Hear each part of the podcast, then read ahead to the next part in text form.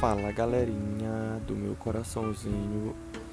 Hoje o nosso podcast sobre coronavírus. Então, gente, fica em casa, lava a mão, procura o que fazer, bota alguma coisa na tua cabeça, vai lavar uma roupa, pinta tua parede.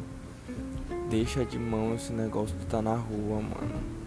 Tu é doido, cavalo morreu tua cabeça. Então é isso, o recado tá dado compra comida de verdade, não come besteira todo dia, cuida da saúde, faz exercício físico e toma jeito.